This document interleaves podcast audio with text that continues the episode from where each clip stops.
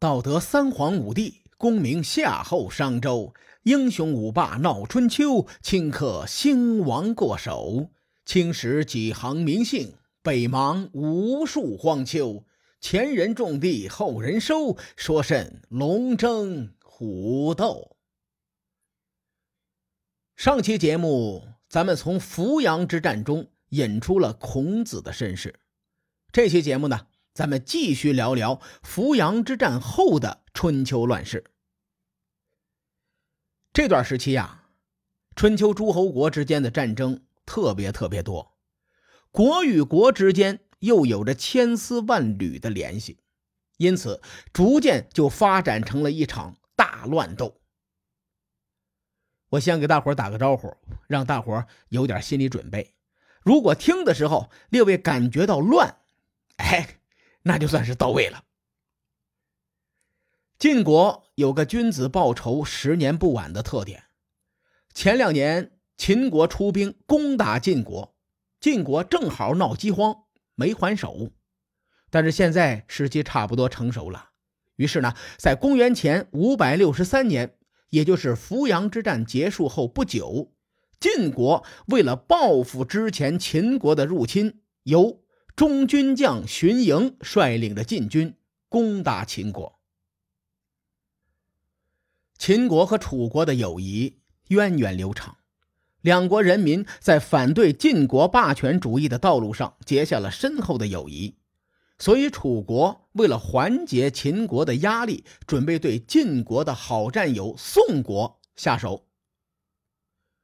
宋国的内心再次想起了那句熟悉的台词。我招谁惹谁了？我上哪说理去？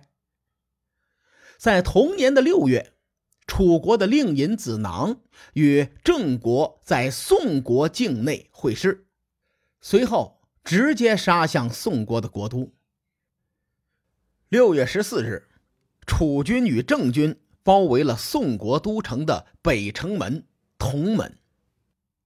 晋国呢，无暇分身。于是，晋联盟当中，魏国出兵援助宋国。郑国大夫子嗣是一个典型的利己主义者，他一看，感觉苗头不对呀，心说这事儿闹得有点大呀。我只想挑起晋楚两国的纷争，为弑君行为擦屁股，并不想将自己拖入战争的深渊里头。郑国的子展则是很坚决。主张郑国攻打魏国，这段时间呢，中原接连混战，出现的人物有点多啊。我帮列位回顾一下：子国和子展这父子俩呢，曾经奉命攻打蔡国。子展当时对伐蔡之事发表过观点，被他父亲拦住了。子展完全站在郑国的立场上考虑事情，他说。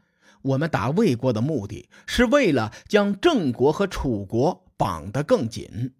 此前呢，咱们已经得罪了晋国了，万一再得罪楚国，咱们还混不混了？子嗣就摇头说：“郑国已经不堪重负了，我们没能力打了。”子展是据理力争，他说：“如果郑国将晋楚两大强国都得罪了。”那距离灭国也就不远了。尽管这个时候子嗣独揽朝政，权力很大，但他的人品实在是太差了，在郑国得罪了很多人呐，暗中反对子嗣的人非常多。再加上子展说的话句句在理，于是呢，子展得到了很多人的支持，最终郑国派出一部分军队侵袭魏国。魏国的孙林父得知军情之后，他先安排人做了一个占卜。孙林父这位老兄呢，之前也出现过，咱们也说过，当时细缺被齐顷公羞辱的时候，孙林父也是当事人之一。孙林父占卜的结果还不错啊，于是呢，他向国君之母定姜请示。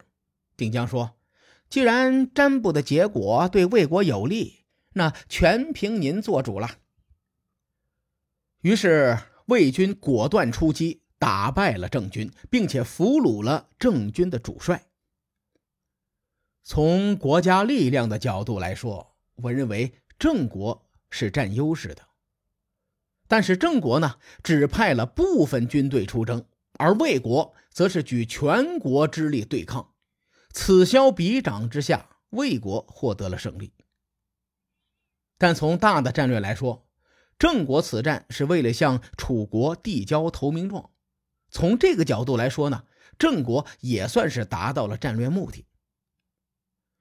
这场混战并没有结束。同年的七月，楚国令尹子囊再次联合郑国。这次呢，他们打击的目标是鲁国。攻打鲁国边境之后，在回师的路上，马不停蹄的再次攻打宋国。就这么着，战争持续了将近两个月。郑军在楚军略阵的情况下，横扫宋国北部。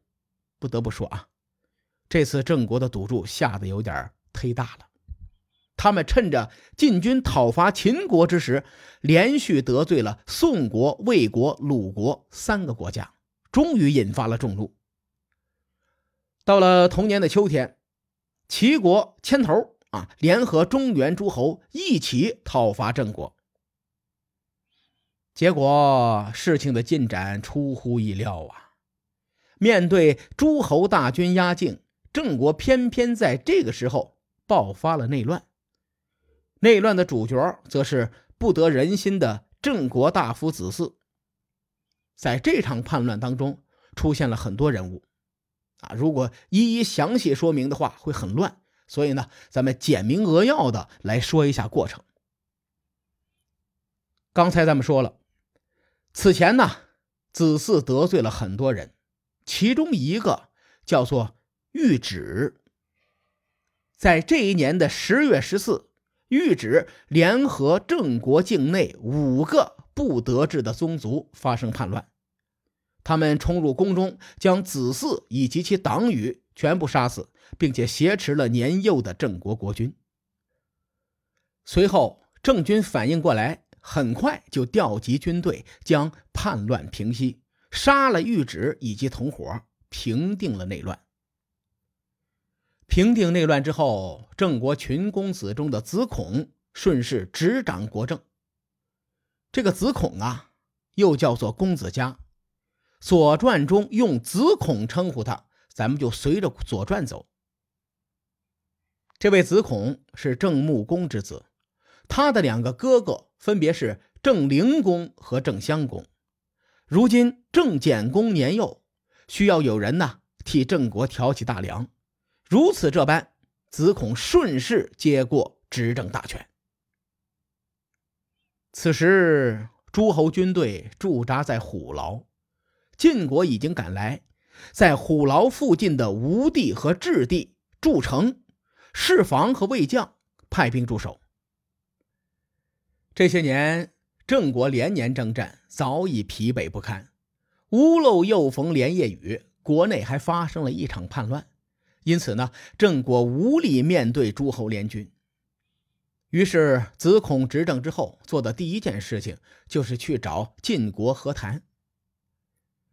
晋国此前就有三驾皮楚的策略，如果晋国与郑国和谈，楚国十有八九还是会出兵的。所以呢。晋国顺势答应了郑国的和谈请求。事情的发展正如晋国所料，同年十一月，楚国的令尹子囊率兵北上救援郑国，诸侯联军顺势南下，抵达陵阳。此时啊，荀盈制定了一个骄兵之计。荀盈说：“咱们先避开楚国的锋芒。”楚国必然会骄傲，到那个时候呢，我们再和他们开战。然而，晋军又出现了意见不合的老问题。栾言说：“我晋国兵强马壮，凭什么退让？躲避楚军是我晋国的耻辱，也会成为诸侯的耻辱。如此这般，不如一死。我将单独前进。”栾言。一意孤行，指挥手下的将士们继续向前推进。一时间，荀营的脑海中就浮现出邲之战的那一幕，赶紧派兵追了上去。十一月十六日，晋楚两军驻扎在颍水两岸，隔江对峙。这场大战貌似一触即发呀！此时呢，春秋传统桥段再次上演，这个郑国又又又又又又又叛变了。很多人都了解春秋啊。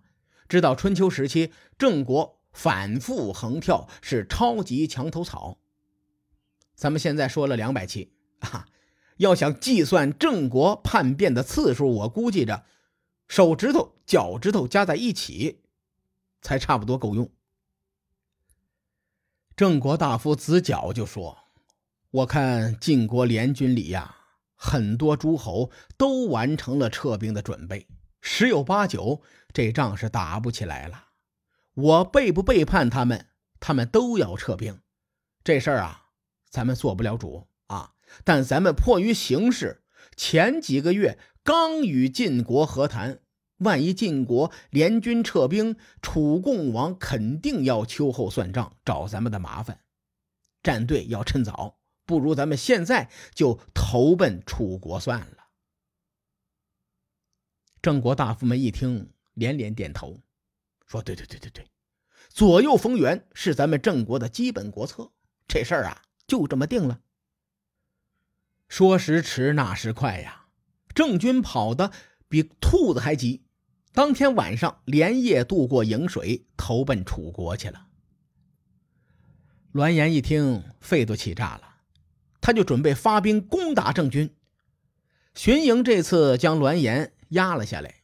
荀盈说：“现在郑军已经渡河了，与楚军集结在一起。我们想打郑国，楚国一定会出手相救。咱们晋国现在有偶像包袱，只能胜不能败。一旦败了，晋国在中原诸侯中的威信就降低了。这买卖干不过，咱们必须要撤兵。随后呢？”晋国以及他的小弟们都各自回家，各找各妈，散了。楚国得到郑国的投诚，啊，也没别的诉求了，也散了。今天节目聊到的内容都集中发生在公元前五百六十三年的下半年，很乱。我做一个简短的总结。首先呢，晋国攻打秦国。楚国为了救援秦国，他们和郑国攻打了宋国。魏国前来救援，郑国与魏国又打了一架。紧接着，楚国联合郑国攻打了鲁国。回城的路上呢，楚郑两军又揍了宋国一顿。郑国引起众怒，于是诸侯联军讨伐郑国。就在这个时候，郑国内乱。随后，郑国请求与晋国和谈。郑国和晋国刚和谈，楚军便挥兵直上，最终呢，以郑国投靠楚国、晋国撤兵而告终。哎呀，这就是 春秋乱世啊！千丝万缕间错综复杂，这场乱战远没有结束。至于后面还发生了哪些事情，各位看官。咱们下回分解。书海沉沉浮浮，千秋功过留与后人说。我是西域说书人介子先生。下期节目咱们继续聊春秋风雨。更多精彩内容，请搜索关注微信公众号“伯乐灯”，与更多听友交流互动。伯乐灯还将定期为粉丝发放福利。愿我们的存在让您对明天。更有期许，咱们后会有期。